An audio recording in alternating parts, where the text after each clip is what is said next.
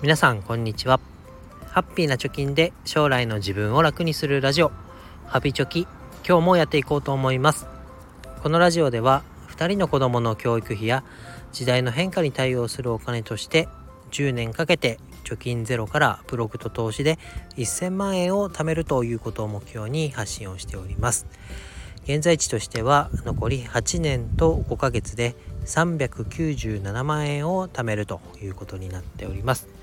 え今日はお金が貯まるルールということで土地を広げないというテーマで話していこうと思います。まあ、子供がねいると、まあ、子供の成長に合わせて物が増えるっていうのが一番 まあなんだろう嬉しいことでもあり悩みでもあるかなと思います。で特にね洋服とか靴とかはすぐにこうサイズが合わなくなりますし細々したものでもねガチャガチャやったとかなんか本買ったら付録がついてきたとかそういったもので、え、小さい小物おもちゃみたいなのがどんどん増えるぬいぐるみも増える みたいな、感じですよね。でこれどういうことかっていうと今日の結論になるんですけどそのものが増えても保管する場所は広げない方がいいよと。で入らなくなったら捨てるか売るかをしてまあプラスマイナスゼロじゃないですけど何か入ったら何かを出す場所を広げてあげない方がいいよというようなことをやるとお金が貯まるんじゃないかなというのを実践してみて感じましたので話していきたいと思います。まあ、まずね物が増えるってことはどういうことかを考えるとまあ、ただではやってきませんよね。まあ、近所から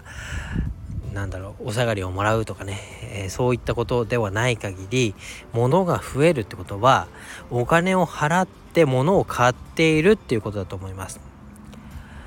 なので、まあ、洋服や靴っていうのねそれなりにこう何て言うんだろうサイズが上がってくると買わなきゃいけない増え増えるものそして季節がありますから冬用夏用秋用とかねいろいろこう増えていきますよね。そうなった時に洋服で言えばタンスのスペースを広げない、まあ、子供はこのぐらいタンスの1段と2段目を使うってなったらもうそこでねやりくりする。どうやりくりするかっていうとただ増えてるだけだと入りきらないので、えー、その入らなくなったもの着なくなったものは売るとか譲るとかそういうことをして、えスペースを広げないようにしましょうと。あと日用品とかだとね洗面台の下に洗濯用洗剤とかシャンプーの詰め替えとかいっぱい入ってませんかね。そこもねなんかこう最近だと、え詰め替え用で、え4回分とか、ね、かなりでかいのとかね売ってると思いますけどそういうのを買っと、まあ、リッターあたりちょっと安いとか買う頻度が減るからって言ってバンバカバンバカ買うと思いますけどそれもね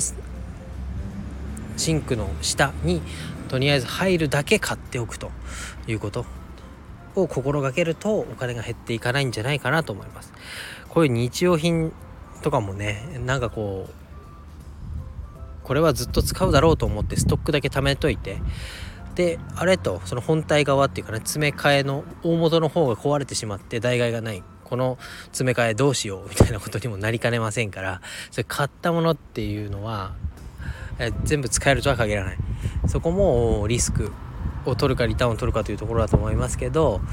もう使い切るだけとか次の1回分だけぐらいのストックでやりくりするのがいいんじゃないかなと思います。それでね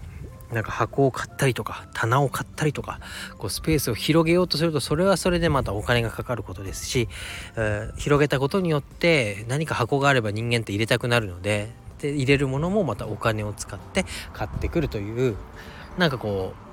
ういいように見えてお金がどんどん出ていくようなことを自分でやっている可能性ってないかなっていうのを、えー、立ち止まってね考えてみてほしいなと思います。で、まあ、保管スペースをね決めてそこの範囲内でやりくりするということで新たに物を買う時に抑制になるっていうのが実感としてあります。例えば服をね買おう。あいいな。この服いいなと思ってもあこれ買ったらスペースクローゼット狭いなと。何かこう捨てるものあるのかなみたいなところを考えるとあじゃあ無理して買わなくてもいいなとか。またね1週間2週間待ってセールになった時にも残ってたらその時また考えて買おうというようにねこうこう衝動買いに一歩こう立ち止まるというか冷静になるような何て言うんだろう 何て言うんですかこういうの冷静になるワンクッションね置いてくれるようなものになってくると思います。で新しく物が増えても捨てた分は増えた分は捨てるとか売るってことで大量購入みたいなことにはなりづらくなりますよね。また最近ではフリマアプリなんかもね充実してきてますから売るのも手軽になってきますよね。で最近このフリマアプリねメルカリとか楽天のラクマとかで、えー、本を売りました。2週間足らずで18品18冊本を出したんですけどもう2週間経たずに12品かな売れていったので、うん、これもねなんか使わない手はないなと思います。まあ普通にしてれば捨てるものだと思いますけど、まあ、ダメ元でね出してみてで買い手がつけば少しでも200円でも300円でもお金が増えていきますからそこで、えー、なんか手間をね惜しんで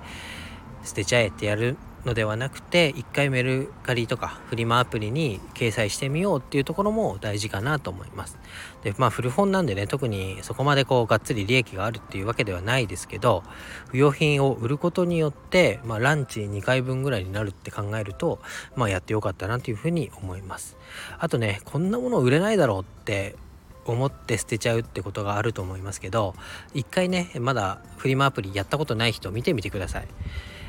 今の時期だと子供用品だとねサイズアウトした服とか靴はもちろんなんですけど水着とかね。あんまりこう大人だと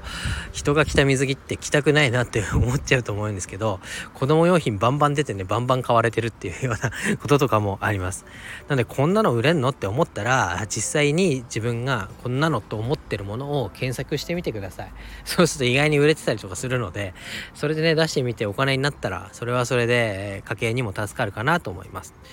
で家にあるあれもこれもこう出品しよしてみようかなっていうようなねきっかけにもなると思いますし一回こうやってみて売れたっていう体験になれば出品するのもね別に億劫ではなくなりますしまあやり方っていうのもつかめてくるのかなと思います。で売れたら少しでもね家計の足しになるなんかねランチ1杯分とか1回分とか、うん、今日はちょっとお酒飲んじゃおうかなとビール1本1本分とかね、そのぐらいになると思いますので、ぜひやってみてくださいということでまとめになります。新しくものを増やさないっていうことに注視するよりも、保管場所に収まるのかっていうようなことを判断基準に持っておくと、余計なものが増えないかなというふうに思います。余計なものが増えないとね、家もごちゃごちゃしないで済みますし、片付いた状態っていうのがやっぱりこう自分の家に帰ってきて散らかってるよりはね、気持ちがいいものだと思います。で、お家がや賃貸だろうが持ち家だろうが、まあ、その物が置いてあるスペースにもね多少なり家賃がねかかってるよローンがかかってるよっていう意識が大事かなと思います。まあ、家に対しての家賃とかね、えー、ローンなのでそこの一区画だけ物を置いてるから家賃かかりませんみたいなことはありませんよね。なのでそこのスペースが実際こうローンとか家賃を払ううん払ってもいいなと思えるスペースになっているかっていうのを思い出すだけでも買い物に対して自制心が働いて余計なものを買わない余計なものを買わないとお金が出ていかないお金が貯まるっていうような、えー、形になるかなと思います。ということでまだね、メルカリ使ったことない人、ぜひやってみてください。今、メルカリ登録したことない人は、この概要欄に貼ってある招待コードを記入してでアプリをインストールすると500円分のねお買い物券が、えー、ついてきますので500円でね買えるものって結構ありますから 是非メルカリまだやったことない人はこのコード入力してやってみてください。ということで今日は以上になります。バイバイ。